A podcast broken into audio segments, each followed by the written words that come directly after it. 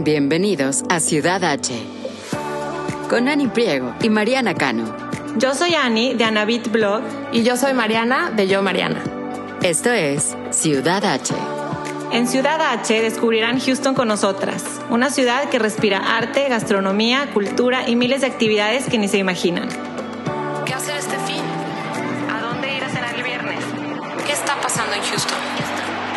Desde restaurantes, bares y exhibiciones hasta eventos y viajes.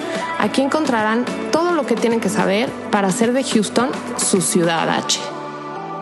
Bueno, empezamos. Mariana, ¿cómo estás? Arrancamos, Ani. Muy bien, ¿y tú? También muy bien. Súper feliz de estar inaugurando sección de nuestro podcast, la sección Un Día Perfecto en Ciudad H, que como platicamos el episodio anterior, es una sección en la que vamos a estar platicando con personalidades de Houston de diferentes ámbitos, del ámbito artístico, gastronómico, cultural, deporte, etcétera. Lo que queremos es que cada personalidad que invitamos nos platique un poco de sus actividades y lugares favoritos de la gran ciudad H. El día de hoy no puedo creer que estamos inaugurando esta sección con una personalidad que quiero que tú presentes y nos platiques, pero estoy muy emocionada de tenerlo aquí como invitado y de conocer un poco más de su historia y, y de qué es lo que para él es Ciudad H. Totalmente de acuerdo, Ani. Muy emocionada de inaugurar esta sección con el chef Luis Roger. Luis es el chef ejecutivo de dos de mis restaurantes favoritos aquí en la ciudad, de BCN y de MAD. Son dos restaurantes españoles que, en mi opinión, sobre todo MAD, han venido a revolucionar lo que es el mundo gastronómico de esta gran ciudad. Y pues bueno, muy, muy, muy emocionada de, de tenerlo aquí con nosotros. Bienvenido, Luis, a Ciudad H. Gracias, Mariana. Gracias, Ani. Antes de adentrarnos a lo que es un día perfecto en, Ciudad H para ti, que nos platiques qué te gusta hacer, me encantaría que nos contaras un poco más de ti, de qué parte de España eres. Estaba yo leyendo que tuviste la oportunidad de trabajar en el restaurante en el Bully con el chef Ferran Adrià, que bueno, no, pues para las que no sepan, es, fue uno de los restaurantes, el, el mejor restaurante del mundo durante varios años. No me puedo imaginar lo que fue esa experiencia para ti y luego, pues, ¿cómo fue que llegaste aquí a Houston? Cuéntanos. Pues bueno, como bien has dicho, soy español de Barcelona. Eh, de pequeñito, pues siempre en mi casa, mis abuelos, mi abuela eh, por parte de padre y mi abuelo por parte de madre han sido, o sea, no cocineros profesionales, pero sí eh, de, de un, un nivel de cocina muy serio para, para ser familiar, ¿no? Claro. Pues a mí siempre, siempre me ha gustado comer. De hecho, en el colegio, ya de pequeñito, yo siempre he sido bastante travieso, sobre todo de pequeño. Ahora ya no tanto. Pero entonces los profesores me castigaban y me ponían a comer en la mesa con ellos. Ay, qué para que no hiciera mucho jaleo. Y entonces, eh, antiguamente en España, eh, la comida se hacía en el colegio. Había una cocinera y se hacía la comida cada día para los estudiantes y, los, y el profesorado. Y los profesores comían cosas diferentes que la, la cocinera los mimaba. Uh -huh. Les hacía manitas de cerdo guisaditas con guisantes, les hacía unas habas a la catalana buenísimas con morcilla y, y, y ajos tiernos. Y yo como eh, de pequeñito ya pues me acostumbré a comer con los profesores, pues eh, me gustaba lo que ellos comían y, y, y, así empezó un poco y por parte de mis abuelos que se comía súper bien en casa, en las reuniones familiares, con todos los primos. Eran grandes comidas con grandes sobremesas. Es un poco la parte de cómo surge un poco la faceta esta mía de, pues de cocinero, ¿no? O sea, yo creo que primero está, aparece Luis Comedor, gourmet o llámale como quieras, que me gusta mucho comer ya desde pequeño y apreciar las cosas buenas y luego pues una cosa lleva a la otra. Claro. De los platillos de tus abuelos, ¿cuáles son los que más te recuerdas con más cariño? Pues mira, eh, de parte de mi abuelo está la caldereta de langosta, que es uno de los platos que hacemos en el BCN. Pues eso era un plato que hacía mi abuelo con agua de mar. Wow. Hervía las langostas en agua de mar. Las langostas de la playa del Mediterráneo de Calafell del, del, pueblecito donde pasamos todos los veranos. ¡Wow! No, bueno. Y, eh, y, de parte de mi abuela, pues yo diría que unas chavas a la catalana o el guiso de carrilleras eh, que tantas veces eh, hemos hecho, o sin ir más lejos, el guiso de conejo, de lomo de conejo, con, con, salsa de vermut y cebolla caramelizada y acompañado con un arroz de setas de los porcini, que son muy buenos, muy, con un aroma muy, muy, muy singular y muy impresionante. No, bueno, ya, nos morimos de hambre, Ani, nada más de Qué delicioso esa descripción. Y Luis, cuando llega el momento de, de decidir qué ibas a, a, estudiar, ¿fue muy fácil tu decisión? Yo creo que la gran mayoría de niños, de muy pequeñitos, todos decimos que queremos ser policías o, doctores o, o futbolistas o tenistas y luego a la hora de la verdad nadie sabe lo que quiere hacer, ¿no?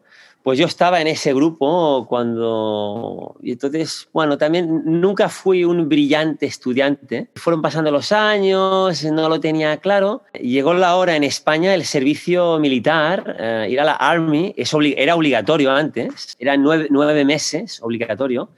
Entonces, como yo no eh, soy un poco despistado con todo el tema de, papeleo, de paperwork, pues eh, me despisté y no, no apliqué para, para, cancelar este servicio obligatorio y me tocó hacerla. Y me tocó hacerla mm. cuando me tocaba irme al college, ¿no? Y entonces, pues no tuve más remedio que hacerla. Y entonces mi padre me dijo, oye Luis, vamos a ir a casa de unos amigos eh, aquí de Barcelona, que el hijo mayor está estudiando cocina en una escuela muy buena y tú no sabes cómo cocina. Como mi padre sabe que me encanta, eh, sabía ya eh, lo mucho que me gustaba la comida y sabía también que no sabía un poco por, por qué decantarme, pues, me llevó a casa de estos amigos y yo me quedé sorprendidísimo de lo bien que cocinó aquel chico que tenía mi edad.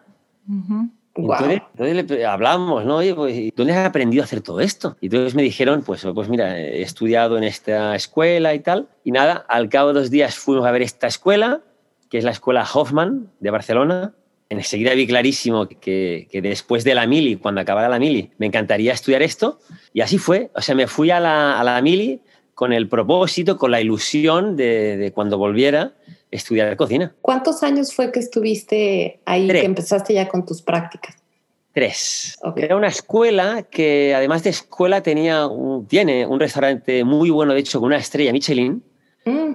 Y entonces era una semana, de los tres años, bueno, los primeros tres meses fueron, eh, la, bueno, pues para, había mucha gente que no tenía ni idea de cocinar, ¿no? Pues era unos meses de aprendizaje de todas las bases de la cocina y también de cultura gastronómica. Entonces, eh, después de esta fase 1, la fase 2 ya que era una semana clase teórica y otra semana clase eh, práctica en el restaurante. O sea, ah, teníamos que cocinar para clientes que pagaban y la exigencia era muy bruta.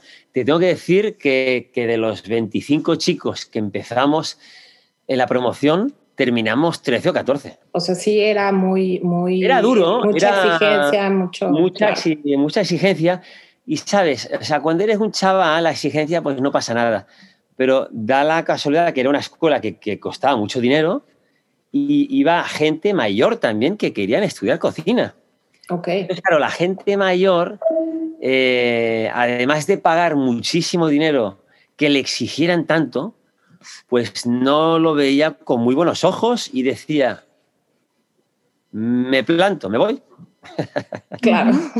Yo como era más joven, y a mí también siempre me ha gustado eh, un poco la, disciplina, por la parte de mi madre, ha sido una persona siempre muy recta y que siempre nos ha, nos ha educado con, con disciplina, eh, pues, pues no me importaba, lo veía con buenos ojos. Hablando ahorita de la exigencia y de la dedicación, yo sé que tu profesión es de los horarios son muy, muy duros y como bien dices, empezar desde abajo. ¿Cómo fue esta etapa para ti? Pues mira, la primera experiencia que tuve fue en un restaurante al lado de casa de mis abuelos en Barcelona. Era cuando ya empecé en la escuela de cocina y para mí era, bueno, era, era un sueño.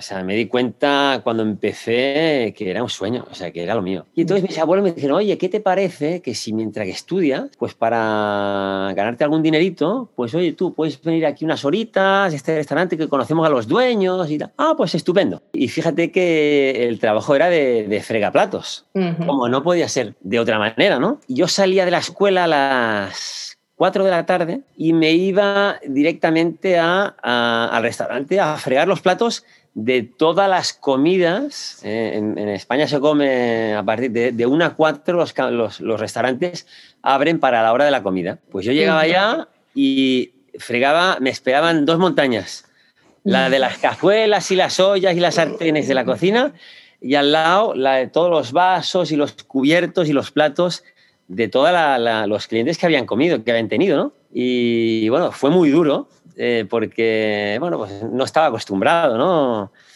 Y menos a estudiar y a trabajar, ¿no? ¿Qué edad tenías, Luis? Pues yo tenía eh, 20 años. Sí, no, muy, muy joven, la verdad, para empezar tu carrera ahí, pero lo, lo increíble sí, es que para ti era un sueño estar ahí, o sea, sabías que era lo tuyo y sabías que era lo que te querías dedicar. Y fíjate, Mariana, que no me pagaron jamás. No, en ese restaurante nada. Uy. Y, pero fíjate que incluso no pagándome aguanté tres meses. Todos los días. Y el, y el, jefe de cocina, al chef tampoco le pagaban. Y, y, y, había, había un ambiente, pues, no fácil, ¿no? Y yo, claro. pues, jugaba la ventaja de que como vivía en casa de mis padres y, pues era un niño pues, un poco privilegiado, pues bueno, pues, pues no me pagan, pues, pues me comeré un poco de jamón ibérico. Mientras trabajo, ¿no? ¿Qué menos? Claro, claro, era tu, tu ganancia. Buenísimo. Y de ahí cuéntanos, ¿cómo fue que salió la oportunidad de trabajar en el, en el Bully? ¿Cuántos años pasaron después? Eh, pues fíjate que el primer año, después, eh, el primer año de estudiar, los veranos, hay un mes, el mes de agosto, que se para, no hay colegio, hay vacaciones. Uh -huh. Hay gente que quiere hacer prácticas, hay gente que quiere trabajar, pues un poco up to you, ¿no? Claro. Entonces, eh, bueno, eh, yo me fui a trabajar, eh, de repente suena el teléfono en mi casa y, y, lo coge mi madre, habla y cuelga y me dice, Luis, mi amiga Susana eh, y Luis tienen un barco donde pasan ellos los veranos con su familia, tienen ocho hijos y están buscando un cocinero. Y yo de repente le digo, mamá, pero si yo hasta acabo, acabo de empezar, o sea, llevo, no llevo ni un año y una cosa es hacer algún platillo como hago en casa y otra cosa es tener la responsabilidad de, pues, de estar al frente de cocinar para una familia y en un barco. Y en un sí, barco, claro. Para 10 personas. le dije de entrada, uy, no, no. Pero yo siempre tengo esta, esta manía de que de entrada digo que no. Porque soy una persona que muy comprometida, ¿no? Y, y, para mí un sí, para mí la palabra es la palabra, ¿no? Entonces prefiero decir un no para que luego sea un sí, claro. que no decir un sí de entrada para quedar bien, porque eso sí que no lo soy yo para nada. Soy muy sincero, soy, soy una persona bastante sincera, ¿no? Y, y, y, consecuente con lo que digo y lo que hago, ¿no? Claro. Y entonces, al cabo de 10 minutos, le dije, mamá, sí. Mm. Llámala y dile que sí. Y porque me gustan mucho los retos. Ya desde pequeño he sido muy travieso, como os he contado antes. Travieso malote. eh, travieso de palabras mayores. Vamos a, vamos a dejarlo así. Ahí. Okay, okay. Fíjate que okay. siempre que, que, que, cuando alguien hacía una gamberrada con, con, los amigos y tal, y preguntaban, ¿y quién ha sido? Todos mis amigos siempre se escondían, se iban corriendo enseguida. Y, tal. y a mí no me importaba para nada decir, pues he sido yo. He sido yo. Uh -huh. ¿Qué pasa? O sea, o sea, o sea, sí, he sido yo. Porque no tenía que esconderme, sentía el deber de la responsabilidad de decir la verdad porque había sido yo. O sea, y también desde pequeño, pues eh, misa, ¿no? La, la eh, eh, soy católico y, uh -huh. y, de pequeñito siempre nos han enseñado a no decir mentiras porque si no te va a crecer la nariz como Pinocho y todo eso. Sí. Así que soy... Eh, suelo siempre decir la verdad. Y ser muy comprometido.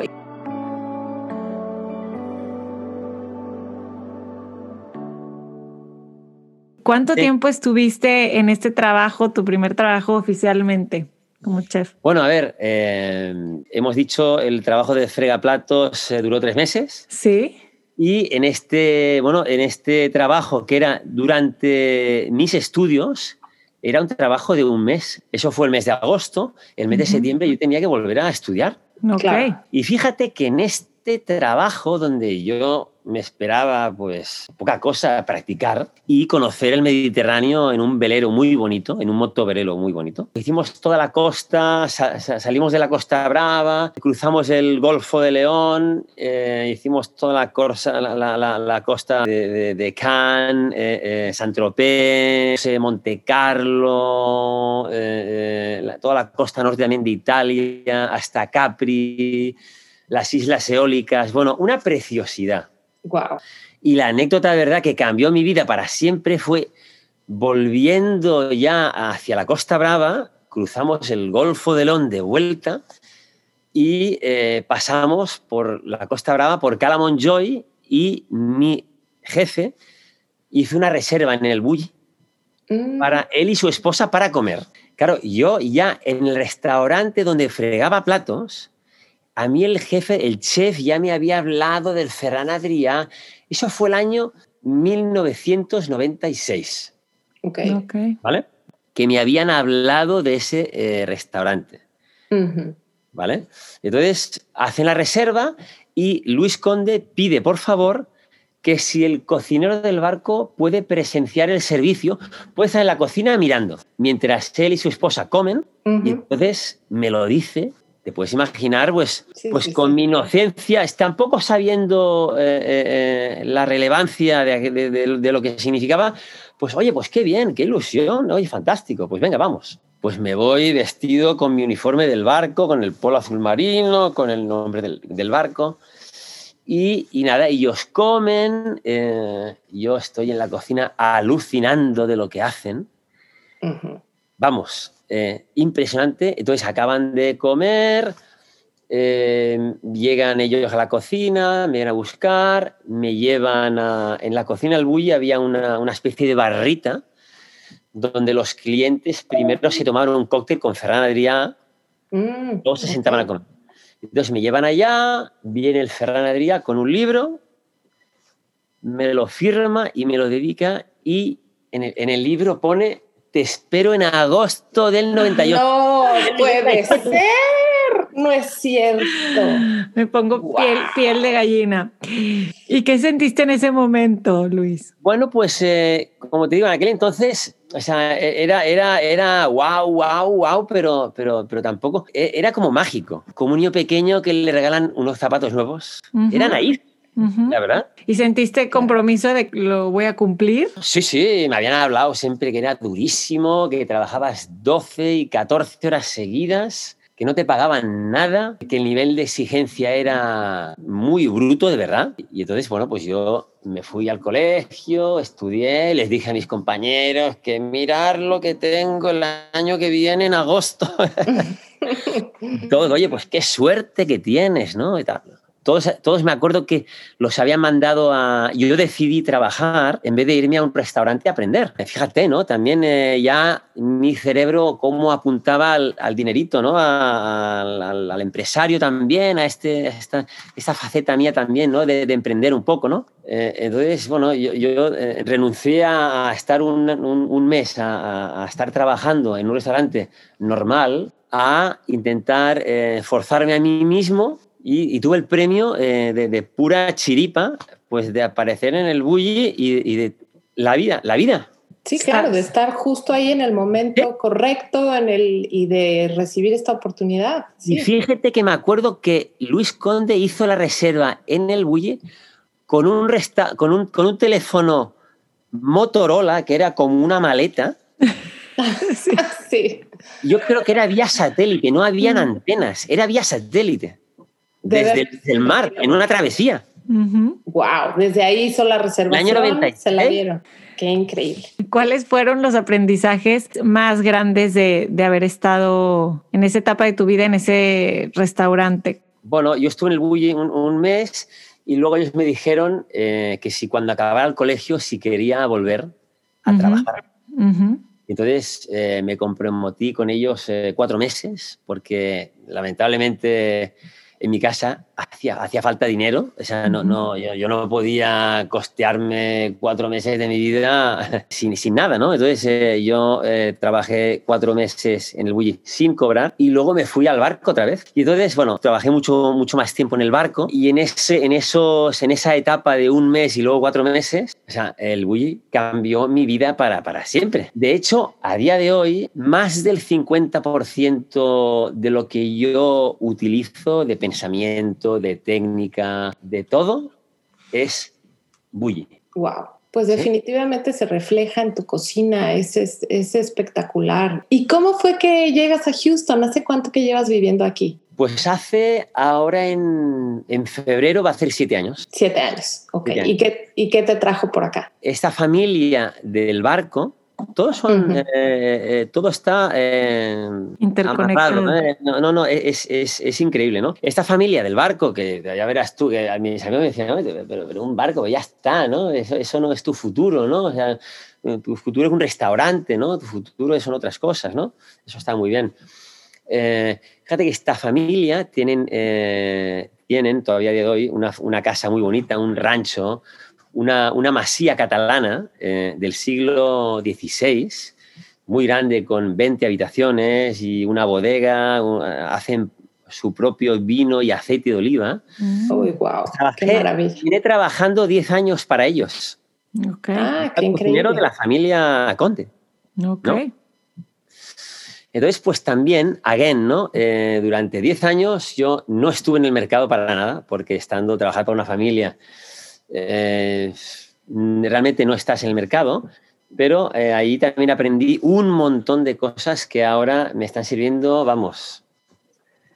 O sea, si yo no hubiera trabajado 10 años con esta familia, yo no hubiera tenido el valor de lanzarme a abrir dos restaurantes, vamos, ni loco.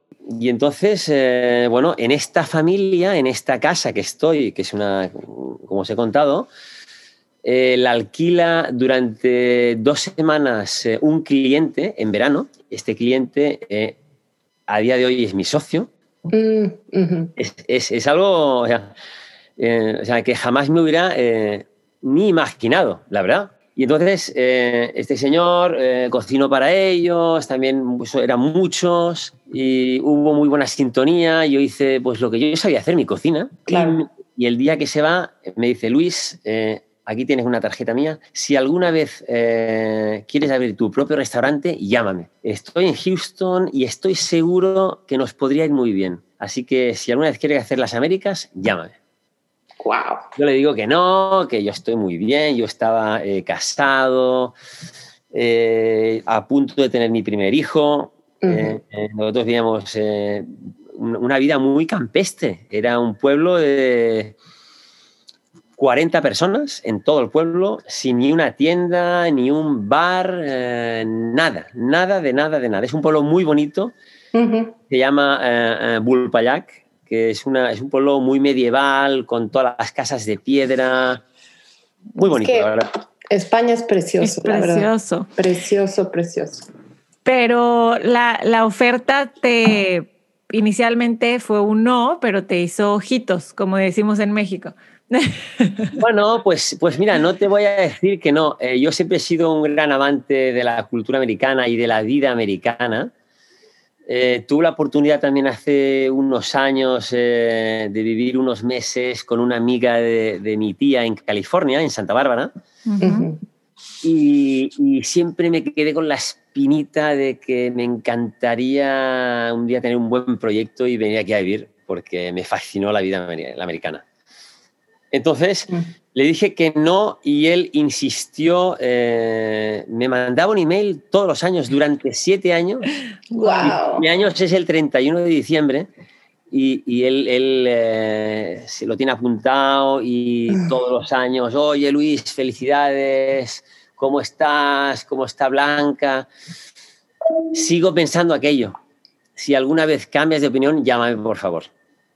Y al cabo de siete años, lo llamé y le, le pregunté si todavía pensaba aquello. Y él me dijo, ahora más que nunca, Luis. ¡Wow! ¡Qué increíble pues mira, Nacho, mi mejor amigo se casa en Panamá. Es una muy buena oportunidad también para yo venir y conocer Houston y hablar un poco más de todo esto. Y ya está, y así fue. Y así fue como nació primero fue como en noviembre, final de noviembre del 2012, eh, me cogí un avión, me fui para Panamá, eh, fantástico, mejor amigo se casa y de, vuelta a España paré por Houston. estuve, cocinando aquí, comiendo en Uchi, en Danmarco, en, en, Hugos, conociendo un poquito eh, en, en, Aquiles, me acuerdo, un chef mexicano de bigotes. Aquiles Chávez. Aquiles Chávez. Y, y, la verdad que me llevé una muy buena sensación de Houston. Eh, le dejé muy claro y, nos pusimos de acuerdo enseguida con, con Nacho. Fue una maravilla de, conversación, de como si nos conociéramos de toda la vida, como si de siempre los dos lo hubiéramos tenido claro el qué y el cómo. Y me volví para España a trabajar en, en, pues, en, un, business plan, para luego aplicar en un, a un visado. Tardamos un año durante este año eh, vine, a Houston cuatro veces, la primera con mi esposa, porque era lo más importante, el tenerla a ella a favor. Colegios, eh, vecindarios, el club. Y nada, eh, le encantó y hasta el día de hoy. Me encanta. Oye, y antes que nos platiques tu día favorito aquí en Houston, cuéntanos un poco de BCN y de MAD. ¿Cuál es la diferencia entre los dos? ¿Cómo definirías tus diferentes tipos de cocina en los dos restaurantes? Pues bueno, el BCN es, es la cocina un poco que, que, que siempre eh, soñamos y, visualizamos, eh, Nacho y yo que es la cocina de la abuela, pero bien presentada, con algunos toques de modernidad, con algunas técnicas también modernas, ¿eh? pero una casa, un sitio cálido donde, donde enseguida que, que, llegas te sientes y te hacemos sentir como en tu, como en tu casa, básicamente.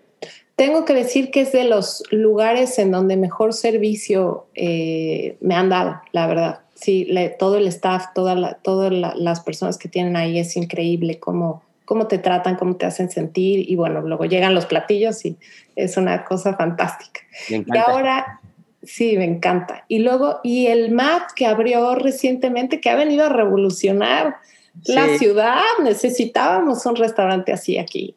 Sí, la verdad que eh, es un proyecto que, surgió, uh, si, si, te soy sincero, al cabo de un año de abrir BCN, eh, la gente pues nos preguntaba, oye, ¿y no, ¿y no tenéis tapas? ¿Y no tenéis paellas? Sí.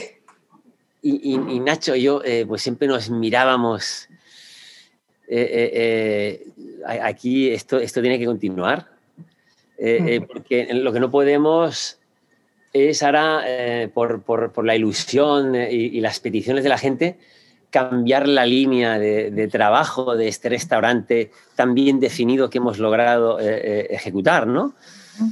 Y, oye, o sea, como aquí quien dice, pues, oye, vamos a guardarnos en la chistera todos estos platos que la gente no para de pedirnos, por favor, los grandes arroces valencianos a la leña, las tapas, ¿no? las famosas tapas y tan populares, ¿no?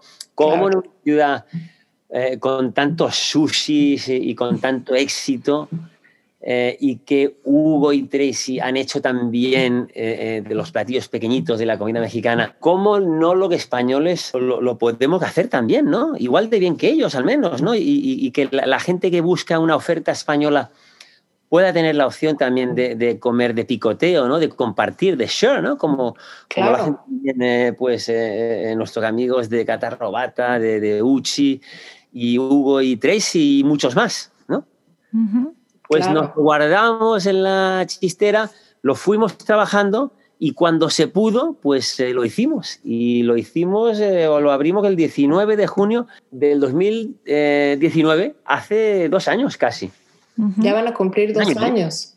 No, felicidades por ese proyecto también, porque el diseño, para los que no han ido, se los recomendamos muchísimo. El diseño también por adentro del MAD es toda una experiencia. Sí. A ver, la, aquí la realidad es que el MAT eh, es, es, es, impresionante. Yo ahí eh, de diseño sé cero eh, por, por, por, por, mi corta edad, por, por mi campo, porque mi campo es la cocina y a mí lo que me gusta es cocinar y, comer, sobre todo. Y tengo la gran suerte que, que, que, mi socio Nacho es, además de ser un entendido y un apasionado y, y lo vive con tanta pasión todo, todo este tema del arte y del diseño, eh, es un gran coleccionista también y, le encanta, ¿no? O sea, es una cosa natural ya de él desde hace muchísimos años, ¿no? Entonces para él fue como una, una cosa muy natural que lleva él eh, dentro, el, el, contactarnos con diseñadores, con interioristas, los mejores a nivel mundial, que fíjate la gran casualidad, que son españoles casi todos.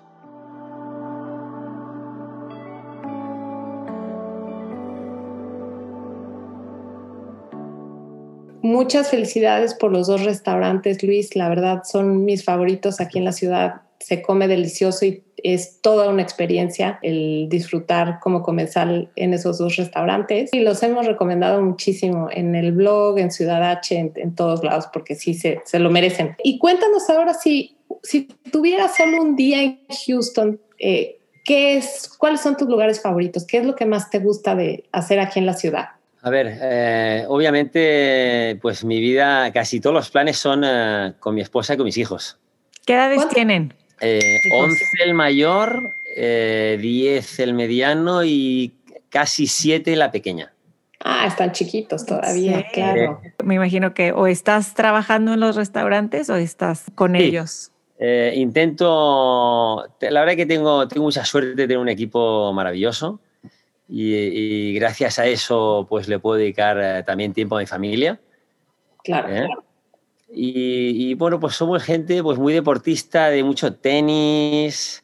Ah, mira, mucho deporte, muy importante, la verdad. Aquí también somos tenistas. Sí. no sé si decir tenistas es, es, pero Entonces estamos en la misma liga. Estamos en la misma liga. Ok, ok. Exacto. ¿Y dónde te gusta comer en la ciudad? ¿Qué lugares te gusta visitar? Mira, eh, tengo que reconocer que mis restaurantes favoritos son el BCN y el MAT. Bueno, claro. Pero de verdad. Vamos vamos siempre que podemos, ¿no? Además de BCN y de MAT, eh, me encanta el restaurante Amalfi. Amalfi, a ese no he ido, fíjate. Cuéntanos, ¿por qué? ¿Qué te gusta? Bueno, eh, la comida italiana a mí me, me, gusta mucho, ¿no? Sobre todo la comida italiana de calidad.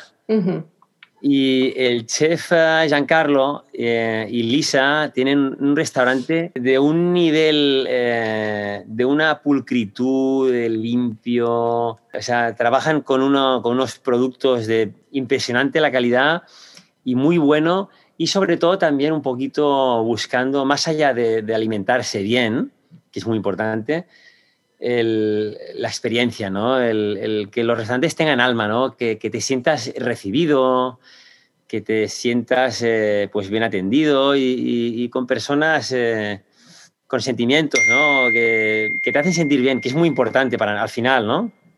Sí, claro, qué importante es, como dices, me encantó que el, que el restaurante tenga alma, ¿no? Y yo creo que mucho tiene que ver eh, la persona que está ahí atrás, el equipo, los chefs, la gente que prepara el platillo, de dónde viene, por qué lo hace, se me la hace intención. muy la intención, exacto. Yo creo que es, es una armonía que cuando tú entras en un restaurante y te reciben, uh -huh. o sea, a través del hostess, yo creo que percibes el restaurante, percibes un poco el tipo de experiencia que posiblemente vas a tener.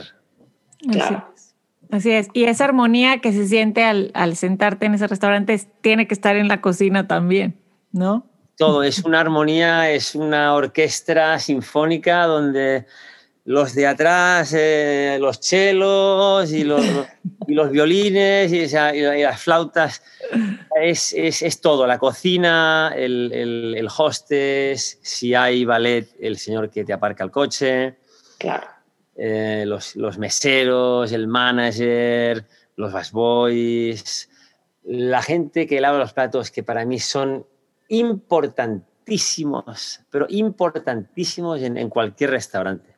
¿Cómo crees que la ciudad de Houston, el entorno y vivir aquí influye en tu trabajo? La verdad que Houston desde el minuto cero eh, me ha y nos ha tratado a todos súper bien, súper bien. Pensar que yo pasé de vivir en un pueblo de 40 personas a vivir en una ciudad casi de 4 millones. Entonces, como podéis comprender, yo al principio era como Tarzán en Nueva York. con el coche. Yo me estuve entrenando para eh, conduciendo mi coche allá con navegador en inglés para ya pues, eh, pues eh, que, mi oído se fuera acostumbrando a todo en inglés, ¿no? Porque me dijeron, sobre todo es muy importante, el navegador. Sí. te vas a perder, vamos. No, no, no. Aquí agarras mal una salida y puedes llegar hasta no sé dónde. O sea, sí, sí, sí, sí. Aquí los freeways y todo eso sí es, sí. es muy impactante. La verdad que también es una, considero, ¿no? Que es una, una ciudad bastante familiar, para no decir muy familiar. Se hacen muchos planes con familia. Para niños pequeños es ideal porque el club ha sido estratégicamente clave para que mi esposa y yo nos sintamos a gusto en esta ciudad. Porque al no pasear, al no haber zonas mucho de, de, peatones, peatonales, eh, claro, viniendo de Europa, pues el club ha, hecho un poco esta, esta función de estar en una zona donde te mueves, donde hay varias eh, zonas, eh, el Family Zone, el Sport Zone, las pistas de tenis, las piscinas, una, una, una chulada. Quiero saber un guilty pleasure tuyo en, en la ciudad? Algo que... Te lo digo rápido. te lo digo rápido, pero vamos, siempre lo digo. Eh, tú no sabes la felicidad que me da una vez al mes, ¿eh? No más. Ok, ok. Pero un día morir, estar starving, muriéndome de hambre, y me voy al Chick-fil-A con mi coche. Me compro chicken strips porque es más fácil de comerlo manejando. y un eh, strawberry milkshake con whipped cream y cherry. eso es comiéndote eso cuando tienes mucha hambre y con un botecito pequeñito de salsa de Chick-fil-A que está Me encanta. Puedo sentir el mismo sensación de felicidad y, a nivel eh, eh, eh, de comer placentera. Eso, ese momento en mi coche y yo solo con mi música o mi radio o mis cosas o mis llamadas de trabajo, que estar en el mejor restaurante del mundo comiendo un menú degustación de 15 sí, sí, sí, sí, Te lo prometo. Describiste la experiencia completa, ¿no? No, no, no es el Chick-fil-A sentado en tu casa, es en el carro con tu En el carro. Y primero una servilletita, porque los trocitos de, del, del bread que se van cayendo, que están llenos de grasa. Como... Se desmoronan un poco, sí. Y eso es un poco, tienes que comer un poquito así como de lado para que caiga en, en donde está, tienes las bebidas. Mis hijos son fan y yo y mi esposo también somos fanáticos de esa salsa de Chick-fil-A y es de oh. nuestras favoritas. O sea, sí. sí, sí, las guardamos y todo. Qué risa. Que Dios bendiga Chick-fil-A. No sé si hay algo que quieras agregar en general de algún tema que traigas. que me encanta sin niños con, con mis amigos es para romper la semana, eh, coger la bici, nos vamos a las 6 de la tarde al, al, Garden Beer, al Beer Garden de The High. Ok. Nos tomamos una chelita y nos cogemos la bicicleta y nos vamos hasta el downtown como, como dos horas de noche, con luces, en plan bien equipados, Sí. con mucha prudencia y solamente una cervecita. Ya. Y entonces eh, acabamos y yo qué sé, terminamos en, uno, en, una, en una de esas brewery que hay por ahí. Sí. que hay millones, fantásticas todas, con unas cervezas, eh, una chulada. Pues Ujú. nos comemos, no que sé, unos tacos, unas alitas de pollo o cualquier cosita para romper la semana, simplemente. Claro. No, Claro. bueno, me encanta Una el plan. maravilla, una maravilla. Me encanta el plan. Tenemos un episodio de la temporada pasada en donde hablamos de las diferentes cervecerías que hay en la ciudad y bueno, muchísimas. Y nunca se me hubiera ocurrido qué buen plan en bici, recoger, regar así la ciudad. Se me hace que te da otra perspectiva, ¿no? Que siempre ir en el coche. O sea, Una, es otra una- cosa. una- una maravilla, una manera de hacer deporte sin castigar las articulaciones Ujú. y, y- y no desde tu coche, porque casi siempre vemos toda nuestra vida desde el coche, ¿no? Claro, claro. Como dice Mariana, otra perspectiva. ¿Algún otro spot de la ciudad que te guste ir? ¿Algún eh, espacio abierto o café o algo que, que te guste? La verdad que somos bastante eh, caseros nosotros. Yo no soy eh, cafetero, Mm, ¿vale? Mm. pero me gusta mucho oler a café. Ok, soy un gran gourmet de oler, ok. de oler a café. De hecho, en España, en invierno, encendíamos la chimenea el fin de semana y después de comer yo hacía una cafetera solamente para estar tumbado en el sofá con Blanca y echarnos una película con la chimenea de fondo y Con el a Oliendo. olfato. a café después de comer. A, a calidez, esa calidez ¿no? que le da en el ambiente, ¿no? Claro. Dicho esto, eh, me encanta la Madeleine. Soy un... Porque también me siento un poquito en Europa, ¿no? Sí. El, el, el- el croissant, el zumito, la sager, la, la tartita de frutas, ¿no? Sí, Claro. sí, sí, sí. Y cafés, lamentablemente, no, no, no, no, no os puedo recomendar porque no, no soy cafetero. Pero qué interesante que el olor y como chef, y claro que tienes que tener muy desarrollado ese sentido. Le- ¿no? Les digo mucho yo a mi equipo, y yo trabajo más con mi nariz que probando platos. Mm, es importantísimo olerlo todo, porque cada vez que tú haces el, el, el- el gesto de, de oler algo, estás, estás eh, en, tu, en tu memoria, ¿no? en tu biblioteca, que le llamo yo, estás memorizando un olor asociado a algo en un momento dado. Entonces, cuan- si, to- si tú tomas este hábito con, con toda la comida, cuando hay algo que está malo, lo detectas, vamos, rapidísimo. No tienes ni que probarlo. mm. Con el olfato ya sabes, porque como hueles tanta- tanta- tantas veces lo mismo, en, en tu, en tu cabeza ya sabes a qué huele casi todo, ¿no? Claro. Entonces, en el momento que eso no huele como tiene que oler, ya eh, luz roja, alarma. Claro. Qué interesante, Esto- porque sí, el olfato crea también memorias, ¿no? ¿Cuántas veces no olemos algún aroma, alguna, y te remonta a ese lugar que visitaste o a ese restaurante o a esa ciudad donde caminaste o fuiste y todo se queda en, en nuestra memoria. Entonces sí, qué, qué, qué interesante. Fíjate, fíjate que, que, una anécdota curiosísima, pero que a mí que he hecho reír a más de uno en alguna cena con amigos, que yo un día me dieron un vino, eh, creo que era chileno. Los vinos chilenos eh, suelen ser vinos eh, eh, con muy, muy, eh, muy de tierra, que huele mucho a humedad, a cosas cerradas, ¿no? Y de Ujú. repente yo, yo sí, lo huelo todo yo. Tengo esta gran defecto, parezco un perro de caza, de verdad. Y un sabueso, ¿no? Huelo el vino y digo, huele a, a piel de perro mojado. ¿Sabéis los perros cuando se bañan en el mar o los bañan o, o- o los chicos con la manguera lo, Sí, lo- o, lo mojan? cuando llueve. Así. sí, sí, sí. Y cuando sí, hacen sí. así, eh, el- las esporas de olor que sueltan no, es- no suele ser un olor muy agradable. No, no estoy de Un acuerdo. poco asquerosillo. Sí. Eh, pues, eh, pues, eh, pues fíjate que, que- que en más, el otro día me encontré a otro señor que me hizo esta comparativa a cuero de perro mojado. Qué chistoso. al final, al final, eh, y, lo del vino, y te hablo del vino porque el vino también está muy asociado con los olores. Toda la gente, los entendidos de vinos, eh, tienen que desarrollar muchísimo su nariz y, todo está asociado a memorias, ¿no?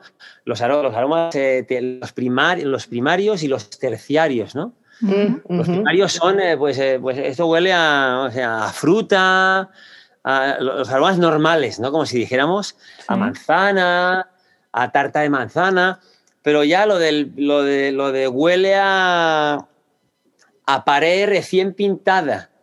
Sí, sí, sí, a, madera. A, tailero cuando le pasa el, el, el, el grout, ¿no? O a sirroquero cuando está pasando la. cuando está lijando. Pues estos aromas que son los terciarios, eh, pues son infinitos y cada uno tiene los suyos. Pueden ser memorias de cuando tú eras pequeño, yo qué sé. Sí, claro, como dijiste, la biblioteca que tenemos se abre el archivo. Oye, me encantaría saber qué, cuál es tu, qué, qué vino español te gusta. Wow. Sí, es difícil. los vinos españoles son deliciosos. Eh, pero te voy a decir que me encantan los, los vinos modernos, los, los vinos nuevos de Ribera del Duero. Me encantan.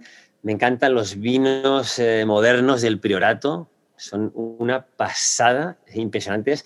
Los Riojas eh, no soy tan fan, no soy tan fan, eh, pero es que, es que tenemos vinos maravillosos.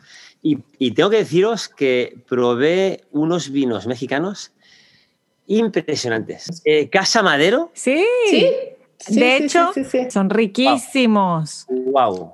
Tenemos un amigo en común, Luis, que se llama Mark Adler. ¡Hombre! Sí. Es amigo mío y sé que te conoce y que son buenos amigos. Y lo llevé a Casa Madero en Parras, Coahuila, wow. Eh, eh, hace un par de años. Deberías de ir a México en algún momento. Está cerquita de Houston y te podemos recomendar un, recorrido interesante. Yo me, muero de ganas de ir a Ensenada, que no conozco. Sí, a Valle de Guadalupe, yo tampoco. A Valle de Guadalupe, dicen que ahorita está espectacular. Sí, hay que ir. Yo, yo, he estado ahí, es de las pocas cosas que conozco de, no, no, Valle de Guadalupe, he estado en La Bufadora, he estado en, la, en Ensenada, cuando, cuando vivía en Santa Bárbara me hice un viajecito de un par de semanas con unos amigos. Sí y recuerdo unos tacos de langosta que comprabas la langosta y te la, y te la llevabas y te la cocinaban en un sitio. Oh, bueno, compraba la langosta en el mercado y la llevaba a, un, a un restaurancito pequeñito y, bueno, no era ni restaurante, era un puestecito. Ajá, claro. La señora te lo cocinaba y te hacía unos taquitos. Es que conocer las ciudades por su comida de, de, la calle o el street food que le llaman también es, es sensacional, ¿no? Yo creo que así es como se conoce realmente. y, sobre todo, olé, olé que los olores han hecho Hugo y Tracy. ¡Wow! Impresionante. ¿Cuál es tu restaurante favorito de ellos? Pues mira, Hugo, es que, es que me gustan, eh, sobre todo, yo al Back Street fui al principio, ¿vale? Eh, de venir a Houston, de conocer Houston, porque me hablaron, me hablaron, me hablaron, me hablaron. Y luego después conocí Hugos, que me fascina, fascina, Caracol, que me fascina el doble, y Sochi, que me fascina el triple. El triple. El triple. Lo que han hecho con Sochi es, vamos, vamos. Eh, es, es impresionante. Impresionante, impresionante. Sí, tuve la oportunidad de visitar Oaxaca hace relativamente poco, hace como dos años más o menos. Fuimos con mis, con mis suegros y luego regresamos aquí a Houston al poco tiempo y les dije, los voy a llevar a comer a un restaurante en Houston de comida oaxaqueña. Súper escépticos, así de cómo, pero si acabamos de venir de Oaxaca, pues en Houston no creo que como que haya un buen restaurante. Les dije, por favor, vamos, porque se van a sorprender. Y estaban encantados, o sea, de verdad la degustación de diferentes moles, eh, todos los, los, insectos, la tlayuda, el, el, mezcal que tienen, o sea, sí, sí es un sí es un súper buen restaurante oaxaqueño, lo hacen muy, muy bien, todos los ingredientes que se traen de allá, es, es fantástico. Además de, de, esto, Mariana, eh, nos han ayudado siempre muchísimo Mm, una, una generosidad siempre y, y o sea, súper, o sea, chapó, un 10, de verdad.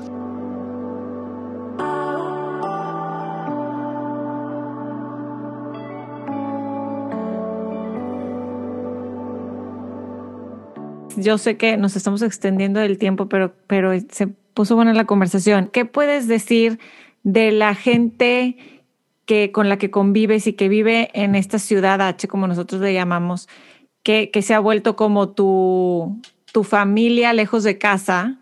¿Y, y qué, cómo describirías a estas, a estas personas, a esta comunidad que has hecho en esta ciudad? A ver, yo creo que al final, eh, cuando hablamos de Houston todos, todos nos referimos a las personas, ¿no? Porque al final la ciudad es la que hacen las personas, ¿no? Claro. Eh, eh, más allá de los edificios que hay y, la, y las autopistas, ¿no? Mm, Y los restaurantes. Claro. Entonces, eh, yo, nosotros sobre todo conocemos eh, mucho a gente de- del mundo de los restaurantes. Del mundo de los restaurantes, desde Arturo Boada, que fue la primera persona que nos ayudó de manera desinteresada muchísimo. Eh, luego también eh, toda, la, toda la gente que hay detrás de Damarco, en particular eh, Alfredo, una persona también súper generosa, un gran chef, eh, un gran amigo. Ahora está muy a punto, muy cerquita de abrir su propio restaurante con mucha ilusión, Ah, qué, qué bien. que tengo unas ganas, lo- voy a ser el fan número uno de Alfredo.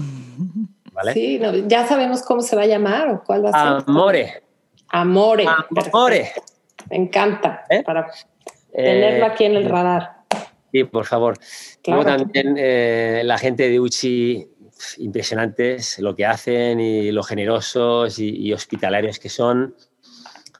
Eh, eh, Giancarlo y Lisa, también gente maravillosa, donde también tenemos amistad y pasamos también tiempo en familia, que también es muy importante. Eh, no sé, está Ori de Cata Robata, que también se ha portado súper bien con nosotros. Chris Shepard eh, y Linsley.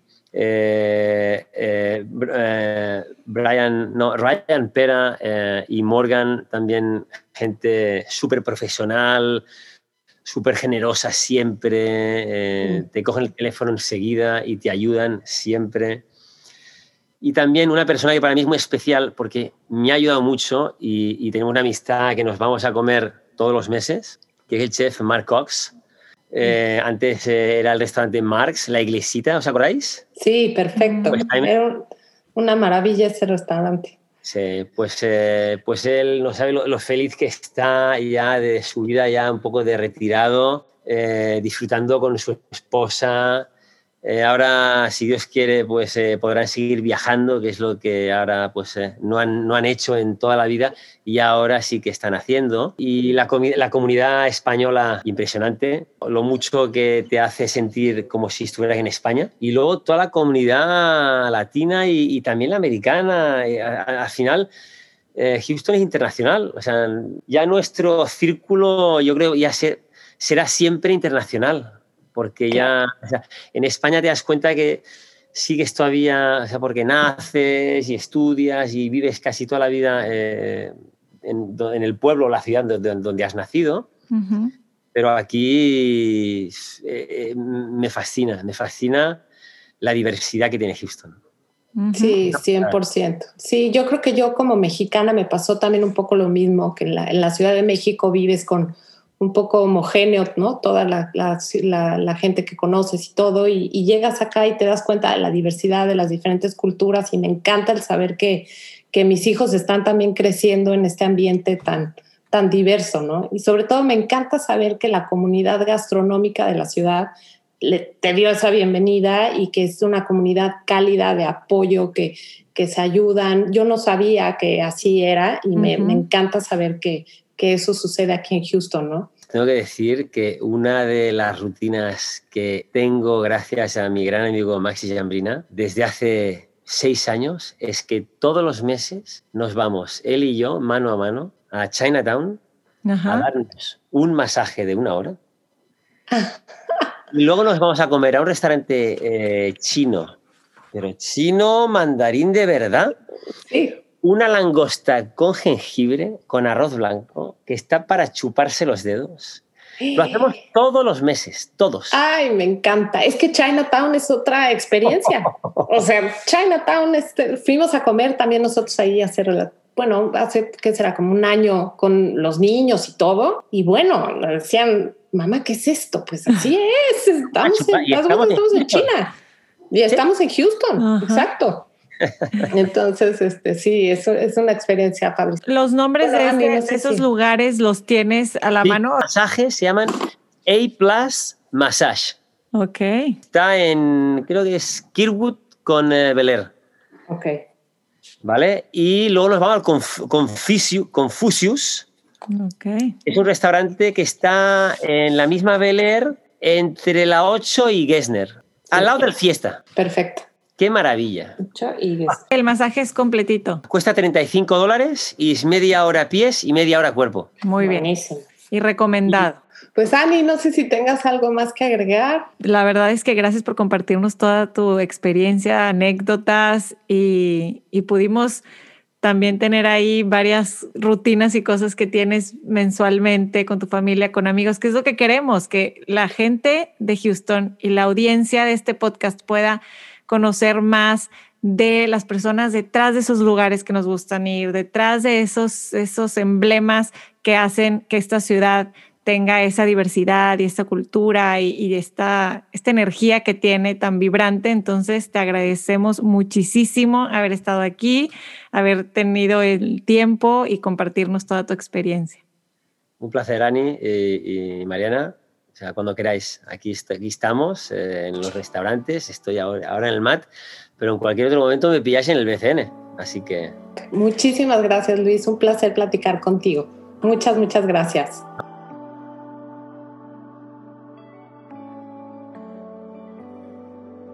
Esto fue Ciudad H.